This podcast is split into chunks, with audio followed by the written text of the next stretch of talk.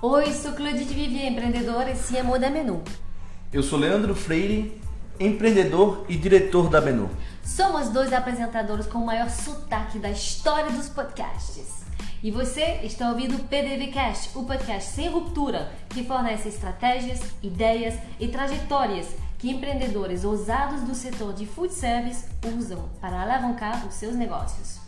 Você vai encontrar este e todos os episódios em pdvcast.com.br e nas principais plataformas onde você já escuta os seus podcasts. E nós estamos hoje aqui para falar sobre maturidade digital do food service no Brasil, com Leonardo Almeida. O Léo tem 32 anos e começou a aventura do empreendedor há 3 anos, com a Menu, que hoje é considerada um dos principais players do food service e B2B. Léo já foi executivo em várias multinacionais como a Whirlpool e a Suzano. Foram mais de 10 anos se especializando no e-commerce, antes de decidir se jogar no empreendedorismo. Léo, desde 2011 você trabalha com e-commerce. Quem é você no PDV? Legal. É, obrigado pelo convite. Agradeço a oportunidade de estar aqui. É, eu sou um jovem mineiro, ainda me considero jovem, 32 anos. Sou nascido em Minas, uma cidade no interior, São Lourenço. É, vou corrigir a Clodi, tem 31 anos, ainda não fiz 32, ah, quase, quase, fazendo 32. É, trabalhei muitos anos com e-commerce, muitos anos com logística, trabalhei no setor de mineração, linha branca, Whirlpool. É, sou um economista perdido na, na, área de tecnologia. Me formei em economia na Universidade Federal de São João del Rei. É, estudei um tempo fora, trabalhei em várias multinacionais, como você disse, e em determinado momento da vida o bichinho do empreendedorismo mordeu. Imaginei que eu tinha capacidade de fazer um negócio diferente. É, busquei o sócio correto, dei sorte de encontrar o sócio correto para fazer esse negócio e nasceu a Menu no primeiro semestre de 2016. Então ela tem um pouco mais de três anos e a gente está aí nessa jornada. Eu sou pai da Zoe, uma cachorrinha de quatro patas, né? e sou noivo da Claudine. É, e é isso. Sou um mineiro residente em São Paulo há 10 anos já. Para ficar claro para vocês ouvintes, da Claudine, não da Claudie. Pois é. é, pois é. Tá muito, muito confusa essa história, tá? Então, assim, eu sou casada com o Gustavo e ele casado com outra Claudine, é. tá? Nada a ver. É, não, mas tem uma diferença que é Claudie e Claudine, né? Porque lá em Niterói ninguém nunca conseguiu pronunciar Claudine, não, não faz sentido. Pois é, vamos só é, tirar essa dúvida, tá? Da onde vem os sotaques dos apresentadores. Então a Claudie é francesa e o Leandro? De Maceió, Alagoas. E todos os ouvintes são bem-vindos com todos os seus sotaques. Vamos lá, vamos voltar à nossa entrevista principal. Léo, você vendia geladeira. E como você foi parar vendendo mussarela em site? Legal.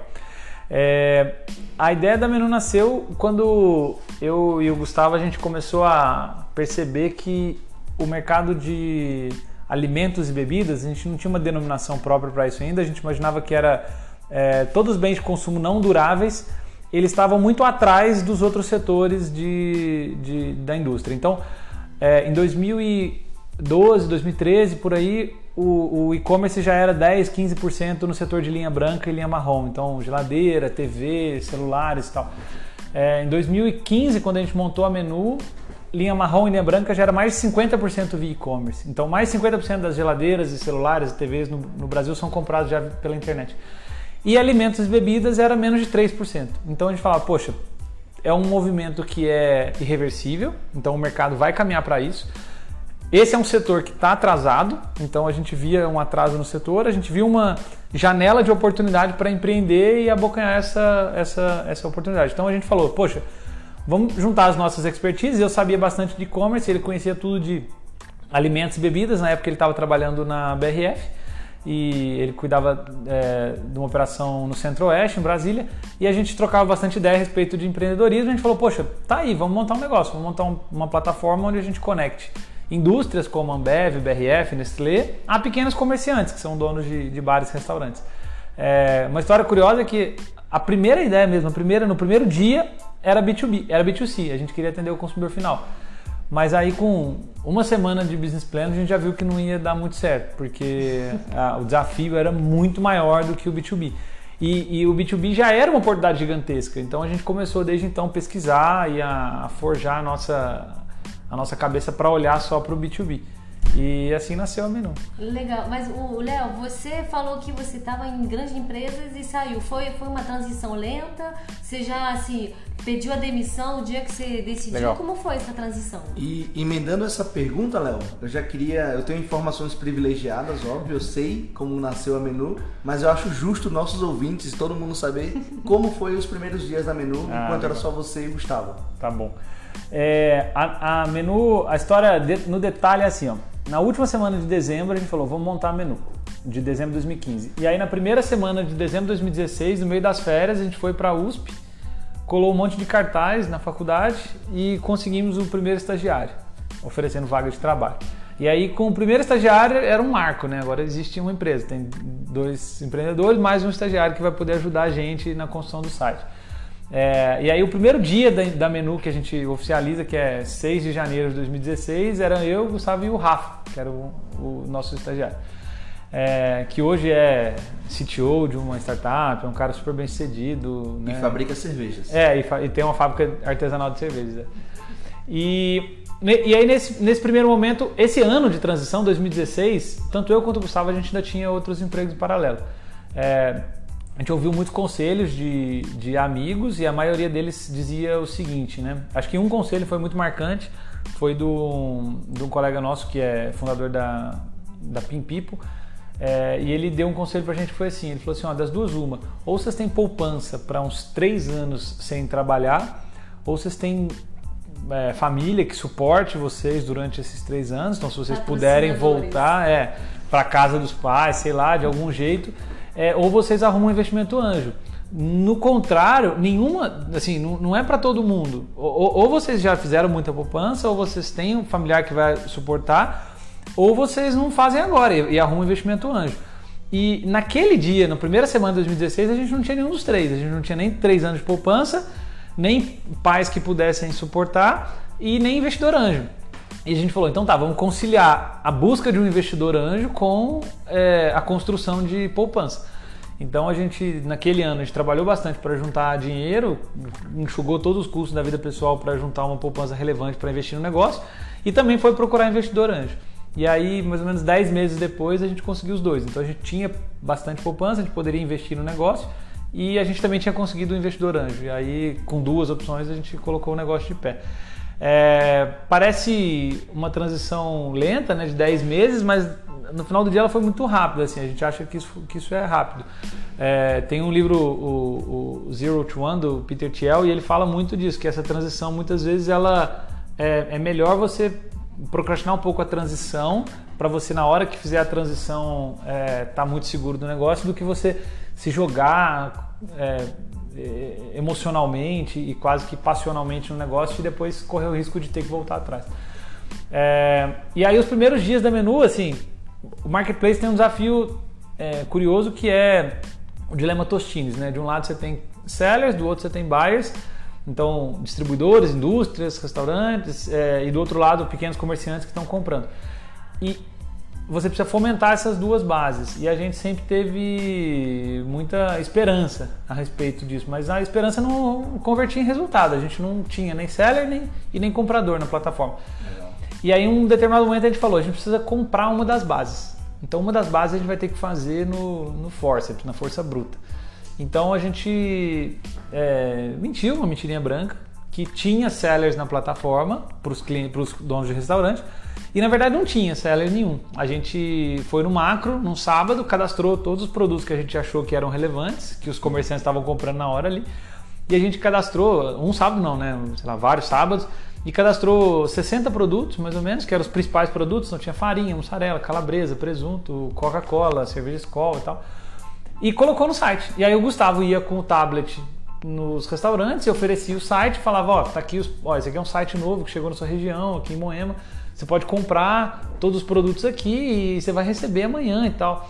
E quem que tá fornecendo? Ah, quem tá fornecendo são os fornecedores, a própria Coca, a BRF, a Unilever Você e já tal. tinha, na verdade, É. distribuidor, só que era você. É, né? exato. E aí a gente, aí os pedidos que chegavam até meio-dia, a gente, eu meio-dia ia lá pro macro, comprava tudo e entregava. E, e aí uma curiosidade dessa época foi que o cartão de crédito estourou o limite no segundo dia. No segundo dia a gente vendeu, sei lá, 30 mil reais estourou o limite dos cartões todos. E a gente começou a angariar cartões com a família e falando, ó, oh, depois eu te pago, depois eu te pago, depois eu te pago. e no, terceiro, no, no, quarto mês, eu acho, dessa operação, já tinha umas pessoas ajudando, então a Esther, que era uma menina que ajudou a gente na época e tal, tinha um, o Michael, já tinha um, um, um, time ajudando, tinham vários carros já, tinham cinco carros já nessa época fazendo essas compras, seu Alvinho, André, o pessoal da, lá do começo. E a gente chegou a fazer meio milhão de reais só desse jeito. O Gustavo vendia no tablet e a gente ia no macro, comprava tudo, colocava no carro. E, Todos bom, os cartões de crédito agora são é, fechados. Então, aí, então aí, aí teve um momento que o Gustavo estivesse aqui ia lembrar, e essa história é engraçada mesmo, que os bancos começaram a entender o que a gente estava fazendo. e aí ficaram com receio de, de, de, a gente um dia dar um default grande, né? E aí a gente perdeu o limite em todos os cartões no mesmo dia, assim. É, todos os cartões foram bloqueados, o meu, dele de todo mundo que estava sendo usado. É, mas aí foi coincidente com a época que o investimento anjo caiu. Aí a gente fez uma. A gente começou a rodada de investimento anjo em outubro e fechou ela em fevereiro. As pessoas acham também que investimento anjo você consegue um investidor anjo e o dinheiro cai no dia seguinte e, e um investidor investe tudo. É bem demorado, é um processo que demorou uns seis meses. E foi, o dinheiro foi caindo pingadinho assim. E acho que a última rodada do investimento veio em março de 2018 já. E março de 2017, né? E aí março de 2017 foi quando os cartões começaram a não funcionar mais e aí quando o dinheiro caiu, aí a gente tinha um investimento relevante, aí dava para tocar o negócio. Léo, e aproveitando esse gancho de você falar sobre investimento nesse mercado e falando sobre maturidade digital também dentro desse mercado. Comparando no momento que vocês começaram, o investimento que vocês tinham e hoje, para quem está começando, você acha que a dificuldade que o empreendedor passa empreendendo hoje, começando um negócio hoje, é a mesma de quando vocês começaram? É, eu acho que é, é, mais ou menos. A resposta é bem em cima do muro. Assim. Eu acho que algumas coisas ficaram muito mais fáceis, tipo acesso à informação. Quando a gente começou a empreender em 2015, a gente procurava é, sei lá, será que existe um marketplace B2B na Rússia? E não existia um lugar, o Crunchbase, que é uma fonte de dados super útil hoje, ele não existia direito em 2015. Ele não tinha dados da Rússia, ele não tinha dados da Índia, da China, ele só tinha dados dos Estados Unidos. E nos Estados Unidos, o problema que a gente estava resolvendo não existia, porque nos Estados Unidos você tem a Martin Brower e a Cisco, que são duas empresas gigantescas que resolvem o mercado inteiro. E tem grandes atacadistas tipo a Costco que também resolvem outro pedaço do mercado. Então a gente sabia que nosso, o nosso problema, o problema que a gente estava resolvendo, não existia nos Estados Unidos. A gente queria procurar benchmark na Inglaterra, na Europa, na Rússia, na China, na Índia, não existia fonte de dados. Então acho que esse é um aspecto que hoje é mais fácil. O outro aspecto que hoje é mais fácil é que você tem muitas aceleradoras que dão a receita do bolo quase pronta da startup, né? Então você tem a UAU, a Liga Ventures, a Endeavor, a, enfim, tem N aceleradoras. As aceleradoras daquela época, em 2015, eram menos desenvolvidas. É, e 2015 foi um período muito típico, né? Porque em 2011 você teve um boom de investimento com 21212 e tal no Rio de Janeiro, investimento em Easy Taxi 99 e tal. Então um monte de gente ganhou muito dinheiro com investimento, né? Muita gente investiu grande parte das empresas deu errado, então o mercado ficou super pessimista em 2014, 15. Então em 2014, 15 ninguém queria investir em nada.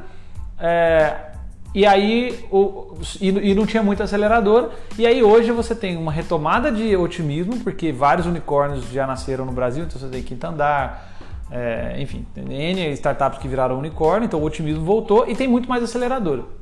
Então, duas coisas boas, tem mais informação e mais aceleradores, mais acesso a capital. Por outro lado, o que eu ia dizer que é um pouco mais difícil é que hoje a competição é muito maior. Você tem é, mais gente olhando para o mercado brasileiro e pensando que o mercado brasileiro pode ser uma oportunidade. O exemplo mais clássico que eu ouvi, eu ouvi do, do Hernan Casar, que é o fundador do Mercado Livre, num, numa reunião com a Casec uma vez, e ele falou assim: Poxa, se eu, se um bom empreendedor que estudou numa grande escola americana é, e ele está no Chile pensando em empreender, é muito sábio. A primeira decisão que ele vai tomar no negócio dele muitas vezes é vir para o Brasil. É abandonar uhum. tudo que ele está fazendo no Chile. Porque, porque o, o, o, só Moema, Campo Belo, Vila Olímpia e, e Moema, Campo Belo, Vila Olímpia, Itaim e Jardim, se você somar a renda per capita desses cinco bairros, a renda total desses cinco bairros, O PIB desses cinco bairros é maior que o PIB do Chile. Então você tem cinco bairros em São Paulo que equivalem à riqueza inteira do Chile. Então você tem um puto empreendedor no Chile, ele vai vir para o Brasil. Então assim, o Brasil ficou como um hub é, de novos negócios que podem nascer na América Latina e, e é um, um ponto de atração. Então eu acho que hoje é mais competitivo. Você montar um negócio e fazer ele dar certo em 2020, né, que a gente já está no final de 2019, é mais difícil do que em 2015. Legal. E essa história, ela lembra muito a história do, do Airbnb, né? É, na época que eles passaram numa aceleradora chamada Y Combinator nos Estados Unidos, eles foram se mudaram para Califórnia e é, o negócio deles estava em Nova York. Então a principal dica do, da aceleradora para eles foi: voltem para Nova York, o seu mercado está lá, se desenvolvam por lá. É. Muito bacana. E aí, puxando a sardinha, é, eu conheço a Menu já há muito tempo, fui acelerador é, num programa que eles passaram na Liga Ventures. E eu queria entender, Léo, e trazer aqui para o pessoal o teu entendimento sobre como que é a aceleradora, qual o papel da aceleradora para o mercado e olhando muito mais para startups que trabalham com B2B, como que essas aceleradoras ajudam é, o desenvolvimento do, não somente do seu negócio, mas de geração de negócios. Tá bom. É, eu acho que tem vários aspectos, vou tentar resumir os mais importantes. O primeiro, eu acho que é, é um, o que eu chamaria de framework, né? que é uma, um modelo mental. Eu acho que as aceleradoras elas têm uma caixinha, um modelo mental lá, um framework, que funciona para quase tudo. E elas adequam a sua startup naquele framework. Então elas analisam se você está com o produto maduro, se o tamanho do mercado é grande o suficiente, se você tem acesso a, a algum diferencial competitivo e tal. Elas te ajudam a fazer perguntas estratégicas para o seu negócio que te colocam dentro dessa caixinha né? Tem vários modelos, tem Canvas, enfim, tem N modelos que as aceleradoras usam e te ajudam a resolver gaps. Então, eu lembro quando a Menu entrou no primeiro programa de aceleração, a gente tinha é, um produto muito bom, a gente tinha uma tração muito boa, a gente não tinha nada de retenção. Então, o cliente fazia uma compra e sumia. E a gente, toda vez que ia falar com o cliente, falava com o cliente como se fosse a primeira vez. E aí a gente foi aprendendo que isso não era legal. Então, a aceleradora provocou a gente a pensar a retenção. Então acho que esses frameworks ajudam muito. A outra coisa é rede de contato. A gente deve ter fechado 50% dos negócios depois da aceleradora no ano seguinte por conta da aceleradora. Então a aceleradora tem uma rede de contatos, ela conecta essas pessoas. É... Eu costumo dizer que assim, toda vez que você está fazendo uma coisa que é gratuita é porque você é o produto. Né? E as aceleradoras que são gratuitas, você é o produto. Então você tem que entender isso e ajudar a aceleradora. Então, a Liga Ventures, por exemplo, o processo ele é gratuito para startup.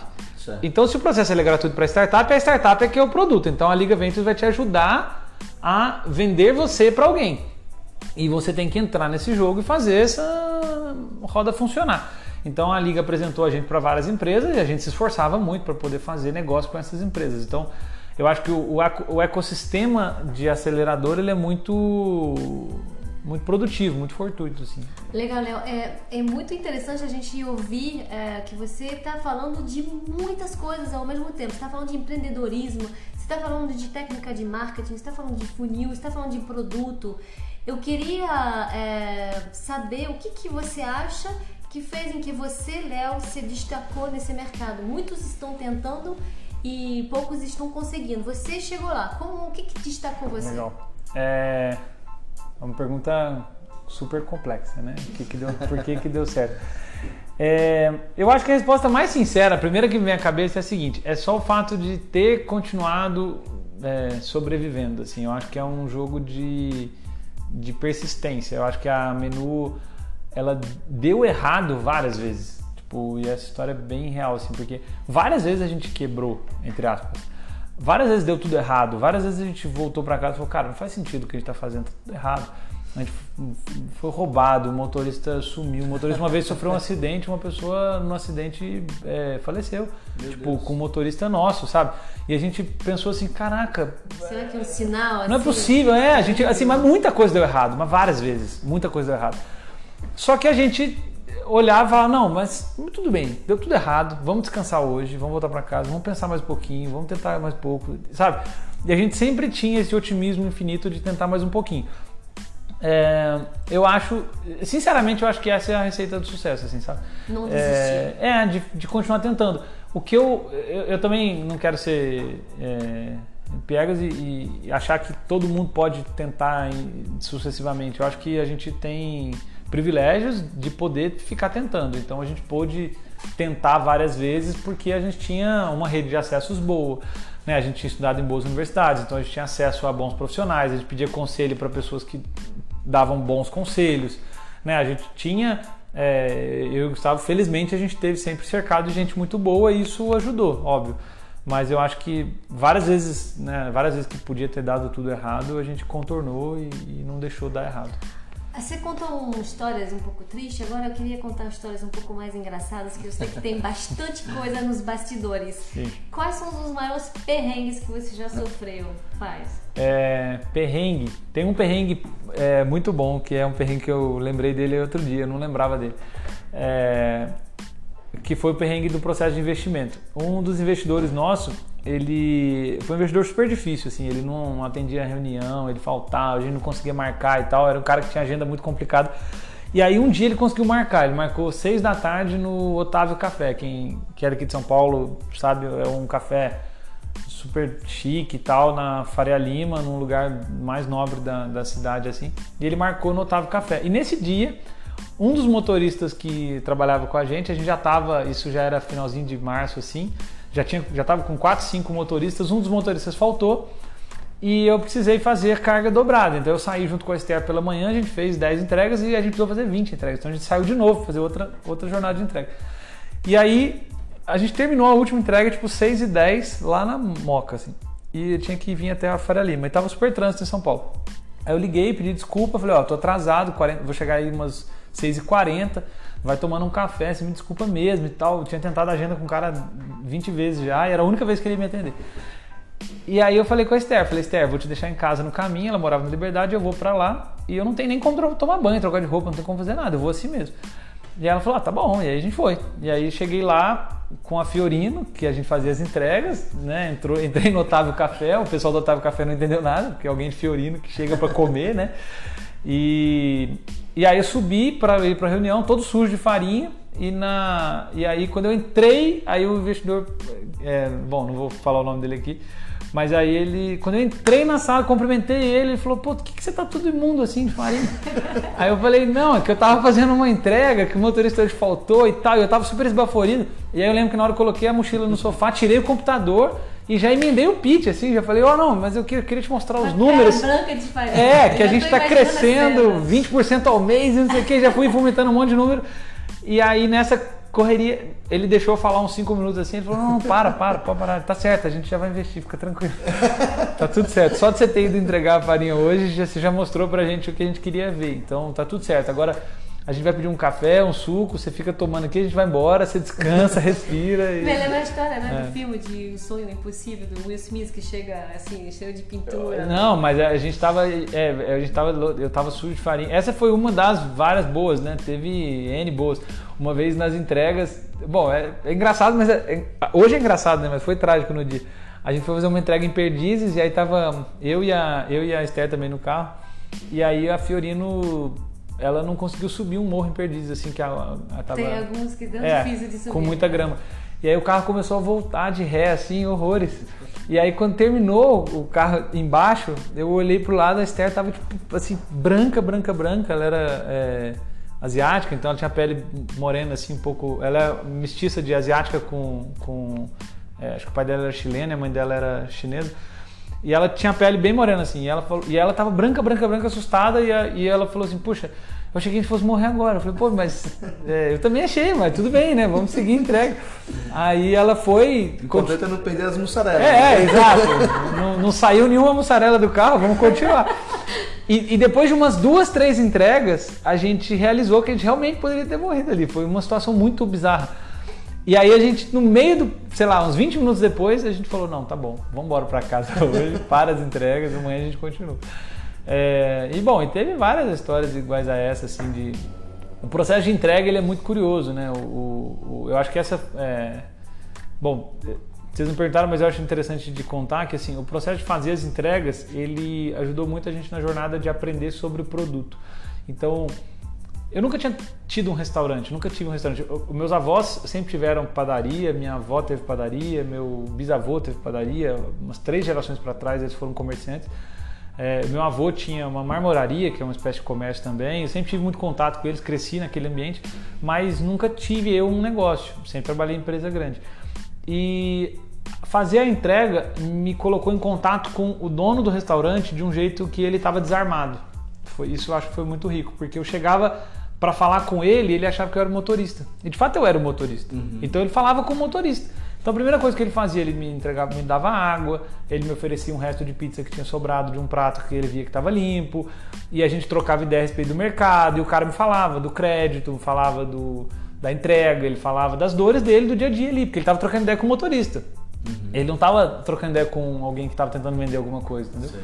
E, e essa, essa eu acho que é um pedaço da jornada que foi onde tem as melhores histórias, mais engraçadas são de entrega, mas é, foi muito rico. Assim, é ali muito. que você entendeu mesmo a dor do, do, do seu público, na verdade. Né? Sim. E ali que você fez o seu melhor estudo de marketing. Não precisa Total. pagar uma consultoria para fazer. Ali Total. você pegou todas as suas personas e entendeu tudo, toda a dor dele. Tudo. E o Gustavo, é engraçado, porque eu, eu conhecia de um lado e o Gustavo conhecia de outro porque o Gustavo ficava na rua tentando vender. Então o desafio dele era dobrado, né? O meu de entregar era complicado, mas tinha a ver muito com o esforço, só não tinha nenhum processo de convencimento.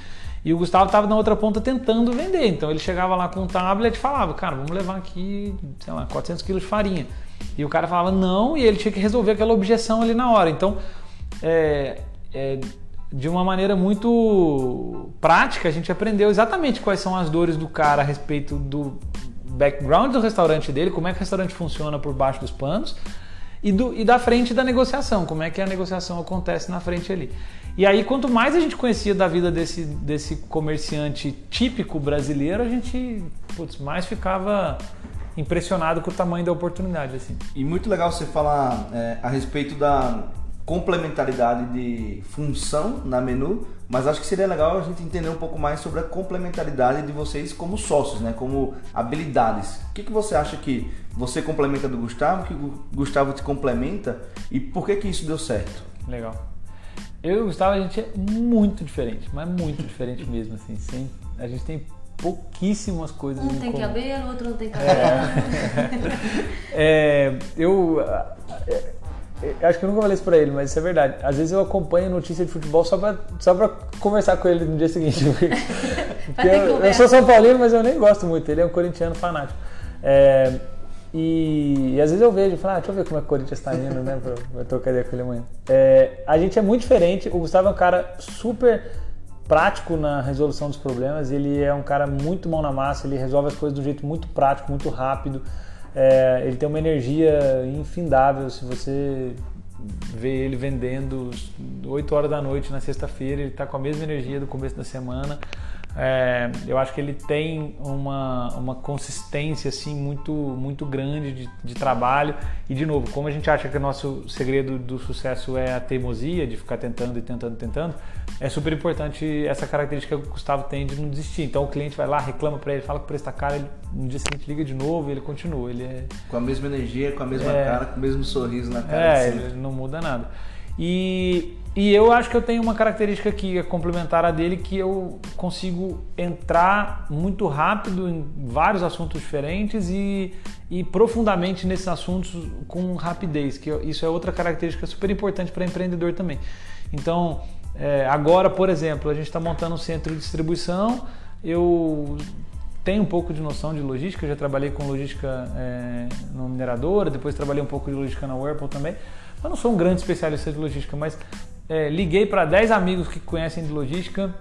Um amigo desenhou uma planta para mim, aí liguei para um primo que é, trabalha na MRV em Belo Horizonte, ele me conseguiu o contato do empreiteiro, o empreiteiro fez a cotação da obra, isso tudo entre anteontem e hoje. E aí negociei a alocação do armazém, e aí negociei a abertura da empresa, aí fui na prefeitura hoje cedo, já consegui o alvará, sabe? Então assim, é, eu acho que de um lado o Gustavo tem uma persistência comercial que é super importante para o negócio e eu consigo ser muito versátil na resolução das coisas para desbloquear o crescimento da empresa. Então a gente é, se complementa bem como sócio. Uma característica que a gente sempre falou no começo, quando a gente começou a empreender, é assim, eu falava isso para ele várias vezes e ele me disse isso algumas vezes também. Falou, tá, mas por que, a gente está fazendo uma sociedade junto? A gente falava, cara, porque a gente sabe que de, de N pessoas que a gente conhece, é, eu realmente tinha essa sensação com o Gustavo. Eu conhecia, sei lá, 200 pessoas naquele, naquela época. Hoje eu conheço menos, né? Porque eu, você vai perdendo um pouco Todo das mundo amizades. se pediu cartão de crédito É, e aí perdi pronto, um pouco perdeu de, os amigos. de amigos. E o Gustavo era um cara que eu olhava e falava, cara, acho que se der uma merda gigante, esse cara não vai sair do lado, entendeu? Acho que ele vai ficar junto, assim. Na hora que der uma merda gigante, ele vai estar junto. Mas isso você já sabia desde o início. Eu, eu, eu achava isso. eu Não sei se Era ele uma achava isso comigo. Não, não sei se ele achava isso comigo, mas eu achava isso com ele.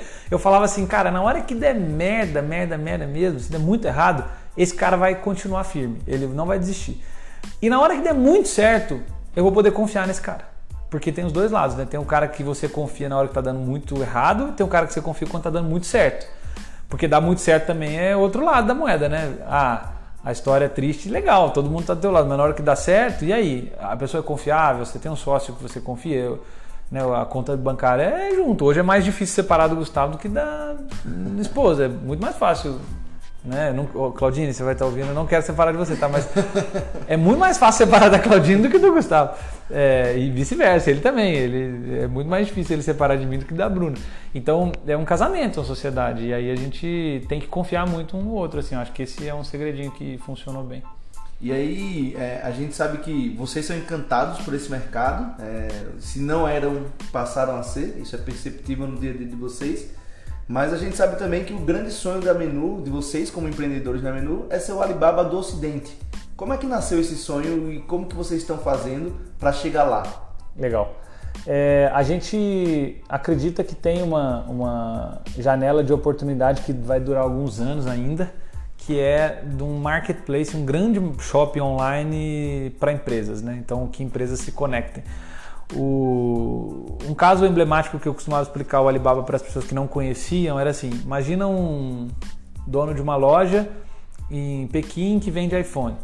Ele compra iPhone de uma fábrica em Shenzhen e ele compra o iPhone dessa fábrica em Shenzhen, é, ele pode comprar através do Alibaba. Então ele compra um lote de, de 500 unidades através do Alibaba.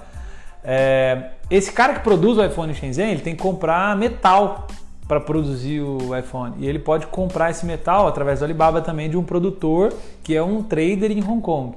Esse trader em Hong Kong, ele compra minério, ele para poder produzir o metal, e ele pode comprar minério de outro lugar através do Alibaba também. Então, o Alibaba ele tem a, a capacidade de avançar muito longe na cadeia de suprimento das empresas e, e- e você tem cadeias inteiras de empresas estruturadas através do Alibaba. Então, o setor têxtil, por exemplo, a pessoa compra a linha no Alibaba, produz o tecido, vende o tecido no Alibaba, a pessoa compra o tecido, produz a camisa, vende a camisa no Alibaba, a pessoa compra a camisa pronta, imprime a marca, vende de novo no Alibaba para o lojista, o lojista compra em grande quantidade, vende de novo no Alibaba para o lojista pequenininho, sabe? Então é, o Toda Alibaba a cadeia roda dentro do Alibaba Exato. produtivo. E o modelo de negócio deles, para quem não conhece ou nunca ouviu, o Alibaba não cobra comissão, diferente do Mercado Livre e da Amazon. Ele cobra verba de marketing, incentivo. Então, ele fala para um vendedor, ele fala assim, ó, você pode começar a vender aqui não paga nada, fica tranquilo. Aí o cara começou a vender, vendeu uma, duas, três peças. Aí quando começou a vender, ele fala, ó, se você investir 1% do que você está vendendo comigo, eu vou ranquear melhor o seu anúncio. E aí ele vai ranqueando melhor o anúncio das pessoas e o negócio da pessoa vai crescendo. Até que na média, hoje, o Alibaba recebe mais ou menos 3% de, de investimento de marketing de tudo que é vendido ali, que é mais ou menos a comissão que um outro player ia cobrar. É um modelo diferente, mas que chega no mesmo fim. Ele tem mais ou menos 3% de take rate, de, de taxa do que é transacionado ali. É, a gente acredita muito que a gente consegue fazer isso aqui no Brasil, é, começando pelo Brasil, e levar essa estratégia para outros países. É, tem um caso recente que, que aconteceu na Menu que é um fornecedor ele começou a comprar produtos na Menu, aí ele armazena os produtos no armazém dele, aí ele revende os produtos que ele comprou na Menu para outros clientes dentro da própria Menu. É, então ele compra em grande escala, ele compra 100, 200, 300 caixas, armazena essas 300 caixas, revende de 10 em 10 caixas para outros players menores. E a gente imagina que daqui a uns anos a gente pode estar, é, sei lá, imagina o setor de, de laticínios. A gente pode ter alguém que é um restaurante comprando mussarela de um distribuidor, o distribuidor comprando mussarela de um fabricante, o fabricante comprando leite e, sei lá, insumos de outros fornecedores dentro da menu, o cara que vende o leite comprando ração para o animal dele dentro da menu. Enfim, a gente acha que a menu pode ir abrindo novas categorias, estendendo na cadeia de fornecimento e um dia ser uma grande plataforma para que os comerciantes transacionem entre si. Legal. O Léo, você falou bastante de exemplos de lá de fora. O Brasil é conhecido para seguir modelos que já foram feitos nos Estados Unidos ou na China. Me dá um pouco de perspectiva, passa a sua visão para nossos ouvintes. Qual a perspectiva para você aqui do Brasil, no food service? Como tá. a gente está digitalmente e como você está vendo esse mercado hoje e como você está vendo ele para o futuro? Tá bom. Vou separar o food service em duas coisas. Uma coisa é o restaurante em si e depois eu falo da indústria. Falando do restaurante em si, é, o restaurante ele tem no mundo no geral ele não é tão mais desenvolvido do que o do Brasil. O, o restaurante em si, a operação em si não é tão melhor no mundo lá fora. É, os restaurantes na Europa, no geral, não tem controle nenhum, não tem sistema, não tem nada, não tem software de nada. O cara guarda o dinheiro num potinho ali, no final do dia conta tudo e leva para casa. Tem pouco sistema na Europa, na China também, idem. É, nos Estados Unidos também é muito parecido. O que tem muitos sistemas são as franquias, as redes de franquia. Então, falando dos restaurantes, o que eu acho que vai acontecer no Brasil nos próximos anos é que as franquias vão crescer cada vez mais. Então, cada vez mais vai ter Outback, cada vez mais vai ter Subway, McDonald's, Burger King, Popeyes, KFC, enfim, grandes redes globais e redes brasileiras também. Chiquinho Sorvetes, Rede 10 Pastéis, esses caras brasileiros. É, e redes organizadas que não são franquias, tipo Companhia Tradicional de Comércio, Coco Bambu e tal. Eu acho que cada vez mais as redes vão crescer. Por quê? Porque elas ganham escala, compram melhor, tem elas mais profissionalizam, profissionalizam o negócio. Então, o mercado brasileiro, falando do aspecto de franquia, ele é o mercado americano da década de 80, assim, então vai, vai, vai ter mais franquias no futuro. É, falando do, da tecnologia que o consumidor vê em relação ao restaurante, que é Rap, iFood, Uber Eats e tal, é, eu acho que existe uma transformação também no mercado para vir, mas ela é mais curta. Acho que nos próximos dois, três anos a gente já vai ver.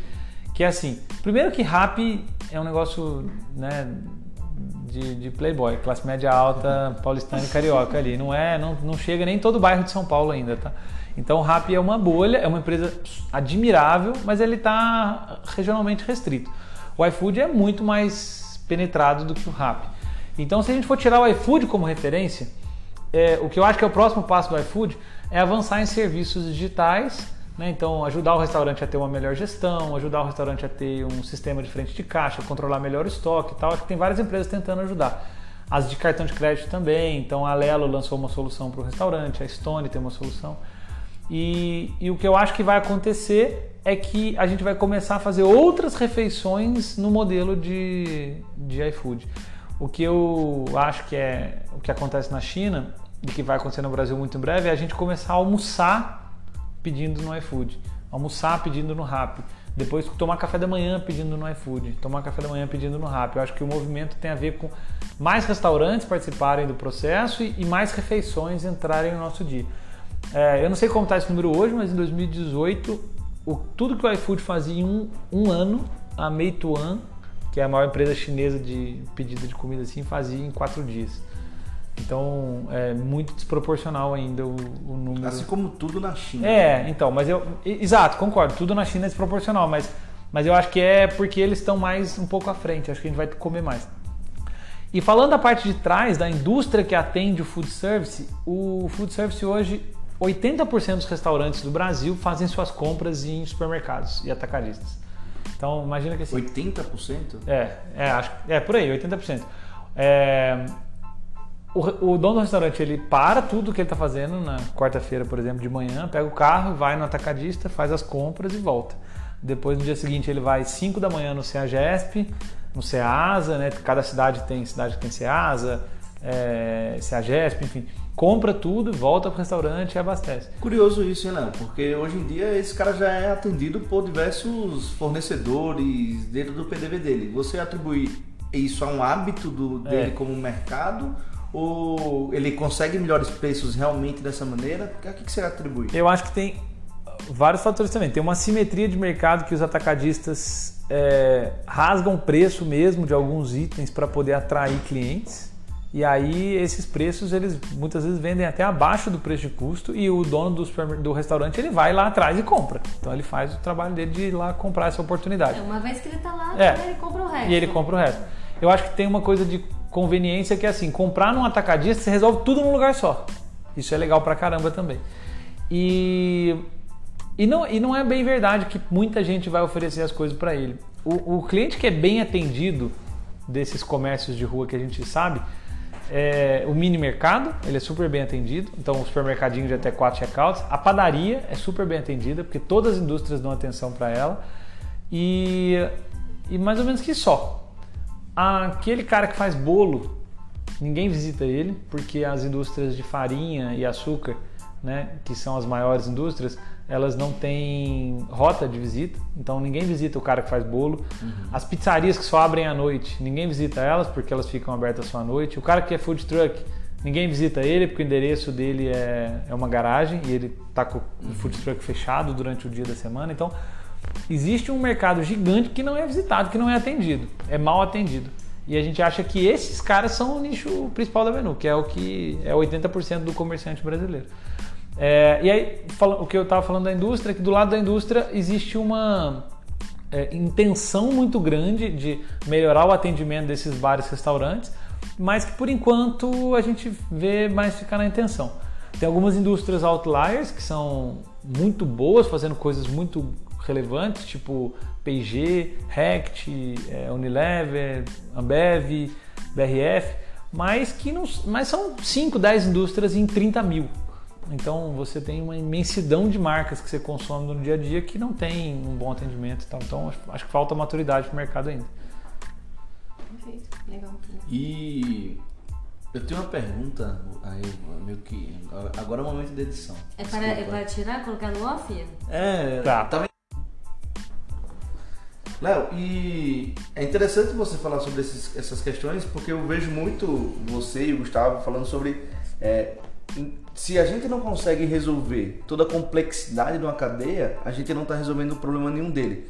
Então, como que você e o Gustavo estão enxergando as próximas complexidades que a Menu deve abraçar para atender ainda melhor esses, esse- tanto as indústrias quanto os distribuidores, Legal. quanto os PDVs? Tá bom. É, eu acho que tem dois exemplos para dar o contexto, depois vou dar minha resposta. O primeiro exemplo é o Mercado Livre. O Mercado Livre ele tem o Mercado Livre, que é a plataforma onde todo mundo pode comprar. Aí ele viu que esse vendedor do Mercado Livre queria expressar a marca dele online. Ele tem o Mercado Shops, que ele faz loja virtual para quem quer vender diretamente para o seu consumidor. Aí ele viu que o método de pagamento era uma dor, então ele lançou o Mercado Pago, que é uma oportunidade que ele resolve uma dor grande do mercado. E ele viu que faltava um problema para ser resolvido, que era logística, então ele criou o Mercado Envios. Então, quando a gente fala de Mercado Livre hoje, está falando do Mercado Shops, Mercado Pago, Mercado Envios e Mercado Livre. Então, se você começa a vender na internet e você vai vender no Mercado Livre, o Mercado Livre resolve tudo, todos os seus problemas. Ele te ajuda com frete, com pagamento, com a sua loja online, com o marketplace. É, outro exemplo é a Quinto Andar. Quinto Andar, você vai alugar um apartamento na Quinto Andar, ela te ajuda com o seguro fiança, ela te ajuda com a cobrança do aluguel, ela te ajuda com as fotos do seu imóvel e tal, ela resolve o problema na cadeia inteira. É, a gente acha que esses dois exemplos refletem bem o que a gente acredita para a Menu. A Menu hoje ela tem um marketplace onde os comerciantes podem comprar das indústrias, mas as indústrias têm a necessidade de expressar a marca delas online, então a gente tem a Menu Tecnologia. E a Menu Tecnologia ela permite que as, as indústrias e distribuidores criem lojas virtuais para atender os seus clientes que já são cativos. É, a gente tem uma solução de crédito que ajuda também na concessão de crédito desse mercado. É uma dor gigante. É, tem um dado assustador do, do Sebrae que quase 80% dos clientes do Food não tem crédito nenhum, não tem acesso a crédito nenhum como empresa. Eles têm acesso a crédito na pessoa física, cartão de crédito, é, hipoteca da casa, financiamento do carro e tal, mas a empresa, o restaurante em si não tem acesso a crédito nenhum. Então a gente tem um Acredita, que é uma solução de crédito que ajuda esse comerciante a acessar crédito mais fácil. É, e eu dei spoiler mais cedo que a gente está vendo um centro de distribuição, a gente está começando a lançar uma solução de distribuição agora para poder ajudar os comerciantes nessas entregas que são expressas e para ajudar esses sellers irem mais longe. A solução nossa distribuição ela tem o propósito de fazer com que o comerciante que está num lugar mais distante seja bem atendido, porque a gente pega é, a nossa capilaridade de atendimento, adiciona logística nela e faz o cara ir mais longe. Então é isso, a gente acha que atender o complexo é onde mora a oportunidade grande. Fazer só um pedaço não, não resolve de fato. Legal muita, muita, muitos detalhes nessa resposta. Eu acho que essa, essa resposta está levando mais perguntas ainda. Eu queria é, dar um convite para todos que estão ouvindo. Qualquer dúvida, qualquer pergunta que venha mais, não hesite em usar o nosso grupo do Telegram. Ele está bombando nesse momento. Lá você encontra tudo sobre food service do Brasil. Você fica dentro de tudo que rola no, no PDVcast e você tira ainda dúvida de coisas que não foram respondidas na hora. Então não hesite, entra no grupo. E para conseguir entrar no grupo, tem um hackzinho. É só seguir nosso Instagram, PDVCast, e pedir o link do grupo que já está enchendo bem. Vamos lá para o checkout então? Vamos para o checkout. Então, Léo, aqui no PDVcast a gente tem algumas perguntas de bate-pronta, tipo tá Marília Gabriela. Ah, que Pronto? chique. Eu tô de é. frente com Gabi, não, com Leandro e Claudine. então vamos lá, Léo. Quem te inspira ou quem te inspirou? Quem me inspirou? A primeira resposta que me veio à cabeça é Itamar Rezende, presidente da primeira empresa que eu trabalhei. Ele era um cara que foi operário nessa empresa, chegou a ser presidente dela, virou presidente da matriz na Inglaterra, é, a AMG Mining. É, foi reconhecido num evento em 2010, eu acho, pela Rainha da Inglaterra como o maior executivo é, estrangeiro em território inglês. É, esse é um cara que me deu uma aula de, de inspiração para o começo da carreira. Assim, eu acho que a, o, o, empurrão que ele deu foi tão forte que eu vim no embalo até hoje. assim, até, aqui, é, até hoje eu estou no embalo desse primeiro empurrão dele. É, uma outra pessoa que me inspira muito é minha mãe. Minha mãe também me inspira muito. Ela é muito trabalhadora e, e eu acredito muito na força do trabalho. Assim. Bacana, Léo. E o que, que te faz levantar da cama todas as manhãs? despertador. É, a minha a necessidade de ter que dar uma volta com a cachorra, fazer a um xixi. É despertador. É, e não, eu acredito muito na, na consistência de, de fazer as coisas. Eu sou um cara muito de rotina, assim. Então, eu sinceramente eu não penso muito para acordar não. Eu um dia combinei comigo mesmo que eu tinha que acordar todo dia no mesmo horário e fazer o que eu tinha que fazer, independente de qualquer coisa. Então isso é, me forjou a, a, ter uma rotina bem, bem dura, assim, bem é, repetitiva, bem militar. E eu não penso muito, de verdade. Eu, eu acho, que, acho que até deveria pensar mais a respeito do que me move no dia a dia. Mas no dia a dia eu acordo todo dia exatamente do mesmo jeito, no mesmo horário. É tudo, é tudo igual todo santo dia. Assim, minha rotina é muito parecida. Legal. E, e nos dias ruins? naquela, naquelas 10, momentos que você quase desistiu, aonde que você buscou energia continuar? Hum, boa. É, a primeira coisa foi sempre é, eu, eu, eu, algum momento eu entendi que quando eu tivesse numa situação muito difícil eu precisava descansar e eu fui aos poucos aprendendo a descansar então é, praticar atividade física para mim é descansar meditar também é descansar então eu fui achando o mecanismo para descansar é, no final do dia, quando eu me acho que as coisas vão dar muito errado, é, eu acho que o empreendedor que faz uma, uma jornada all-in, que investe tudo, ele não tem muito como voltar atrás. Então eu sempre penso, poxa, é, a gente brinca aqui na menu que foguete não tem ré, né? Se já tá indo, então continua, sabe? É, eu acho que eu nunca me dei ao luxo de pensar que eu podia desistir, sabe? É, igual, né, acho, não sei, acho que essa é a resposta mais genuína mesmo. Eu nunca pensei que dava para desistir, entendeu? É, a gente, eu vi tudo errado e a gente falava, não, tá certo, é assim mesmo, vai, continua, sabe? Simplesmente a gente achou que tinha que continuar e, e assim tem dado certo. Bacana, Léo. É, agora é hora de você deixar aqueles 10% para os nossos ouvintes. O que é que você deixa aí de gorjeta? É, de gorjeta, eu vou dar uma dica de rotina. É, eu vou dar uma dica de rotina. Eu acho que ter rotina é um negócio que é muito libertador é, te dá muita liberdade de fazer as coisas todo dia com frequência. Eu acho que esse é o segredo da, do meu equilíbrio, assim. Acho que o que mantém a minha cabeça no lugar, mantém a minha capacidade de entrega é manter uma rotina de todo dia fazer atividade física, todo dia tentar me alimentar bem, todo dia vir trabalhar no mesmo horário, fazer as coisas parecidas.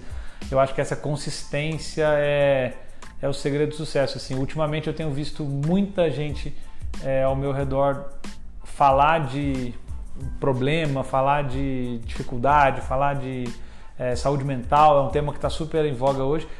E para quase todas essas situações, a opinião que eu fico pensando comigo, eu falo, poxa, talvez se a pessoa tivesse com uma rotina um pouco mais bem estabelecida, acho que isso tudo ia estar resolvido, sabe? Se ela tivesse praticando atividade física com frequência, é, rotina de ligar para os familiares, rotina de falar com gente que gosta. Né? Eu acho que a gente tem que todo dia buscar o que, faz bem para a gente e fazer isso todo dia. Se a gente conseguir buscar tudo que faz bem para a gente e fazer isso todo dia, a gente consegue se manter inteiro, se manter vivo, ligado é, e É fazendo as isso, coisas. com- Independentemente do que acontece no dia a dia. né? Tipo, Exato. vai fazer sempre na mesma hora, na mesma, na mesma rotina. Exatamente, eu acho que isso mantém as coisas sob controle, assim, porque você sabe que tem um ambiente seguro, por exemplo, o dia pode ter sido super caótico, mas se todo dia às 9 da noite você corre 7 km, sei lá, o dia bom ou o dia ruim não vai mudar. 7, 9 da noite você vai correr. E quando você correr, vai fazer aquele dia que foi bom ou ruim parecer que é só mais um dia, porque todo dia termina com uma corrida. Todo dia começa com café da manhã, todo dia termina com uma meditação, sei lá. Eu acho que ter uma rotina que te lembre saúde ou que te traga prazer assim ajuda muito em- a enfrentar esse desafio e esse mundo é, pós-moderno, instagramável que a gente vive, né? Que tem muita informação o tempo todo e a gente tem que se controlar para ficar são. Muito bom. Estamos abastecidos, Claudie? Nossa, super abastecidos, abastecidos. Um mega carregamento.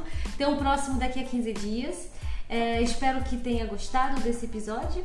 Não deixe de enviar seus comentários, feedback pelo nosso site, pelas nossas redes. A gente tem fan- fanpage no Facebook, Instagram, Twitter, tudo no arroba pdvcast ou no site www.pdvcast.com.br. Eu sou o Leandro Freire, me adiciona lá no LinkedIn. É só procurar por Leandro FHC. Eu sou a Claudie de Vivier. Tô também no LinkedIn, só procurar para Claudie do Vivier, empreendedora na menu.com.você. Foi um prazer estar nesse episódio com vocês. É, Leandro, Léo, muito obrigado. Muito Obrigado. obrigado. Valeu. E se você estiver ouvindo pelo iTunes, deixe as suas cinco estrelinhas e comentários que nós lemos tudinho.